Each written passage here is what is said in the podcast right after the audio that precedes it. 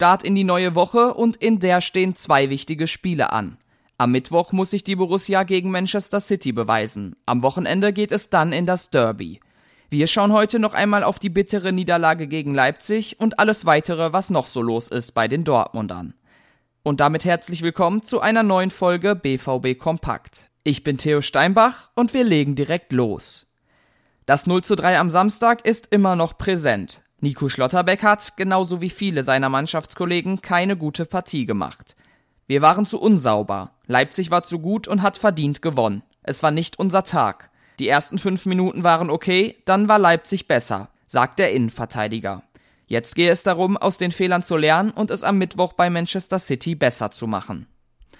RB Leipzig mausert sich langsam zum Angstgegner der Schwarz-Gelben. Es war schon die dritte Niederlage in Folge gegen die Sachsen. Das und weitere Zahlen zum Samstag gibt es bei den 09 Fakten von Florian Gröger. Da geht es unter anderem auch um die harmlose Offensive und den Rose-Effekt in Leipzig. Die 09 Fakten lest ihr auf unserer Internetseite. Im Champions League-Spiel gegen Kopenhagen war Sebastian Aller im Stadion mit dabei und zeigte damit, dass es ihm den Umständen entsprechend gut geht. Im Interview mit FIFA.com sagte er, ich hätte nie gedacht, dass ich so viel Reaktion und Mitgefühl hervorrufen würde, nicht nur aus der Welt des Fußballs. Das sind Dinge, die mir enorm viel Kraft gegeben haben, um diese Prüfung zu bestehen. Der Ivora sei nach seiner Hodenkrebsdiagnose auf einem sehr guten Weg und könne täglich trainieren. Und jetzt kommen wir zu einem Ex-Borussen, der mit dem BVB sehr erfolgreich war. Lukas Barrios hat am Wochenende sein Karriereende verkündet. Der 37-Jährige spielte von 2009 bis 2012 in Dortmund und schoss dabei 39 Tore in 82 Bundesligaspielen. Highlights waren die beiden Meisterschaften 2011 und 12, an denen der Stürmer aus Paraguay entscheidend mit beteiligt war. Zum Schluss spielte er in Argentinien und hängt jetzt die Fußballschuhe an den Nagel. Die U23 befindet sich momentan in einer richtigen Krise. Am Samstag gab es mal wieder eine Niederlage. Der Mannschaft von Christian Preußer fehlt es vor allem in der Offensive an Durchschlagskraft. Jetzt befindet sie sich schon am achten Spieltag im Abstiegskampf.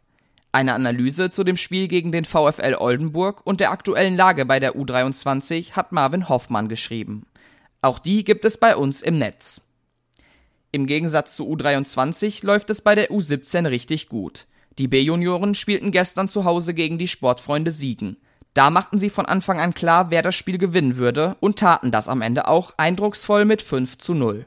Damit steht die U17 nach vier Siegen und einem Unentschieden ungeschlagen auf dem zweiten Tabellenplatz der Junioren-Bundesliga West. Alle Infos zum anstehenden Spiel gegen Manchester City und mehr gibt es wie gehabt auf ruhrnachrichten.de. Da könnt ihr ein Plus-Abo abschließen, um nichts zu verpassen. Und alle aktuellen News kostenlos bekommt ihr auf Twitter und Instagram. Wir sind da unter rnbvb aktiv. Ich schwirre auf Twitter als thsteinbach herum. Und das waren die Themen für heute. Ich wünsche einen guten Start in die Woche. Bis morgen.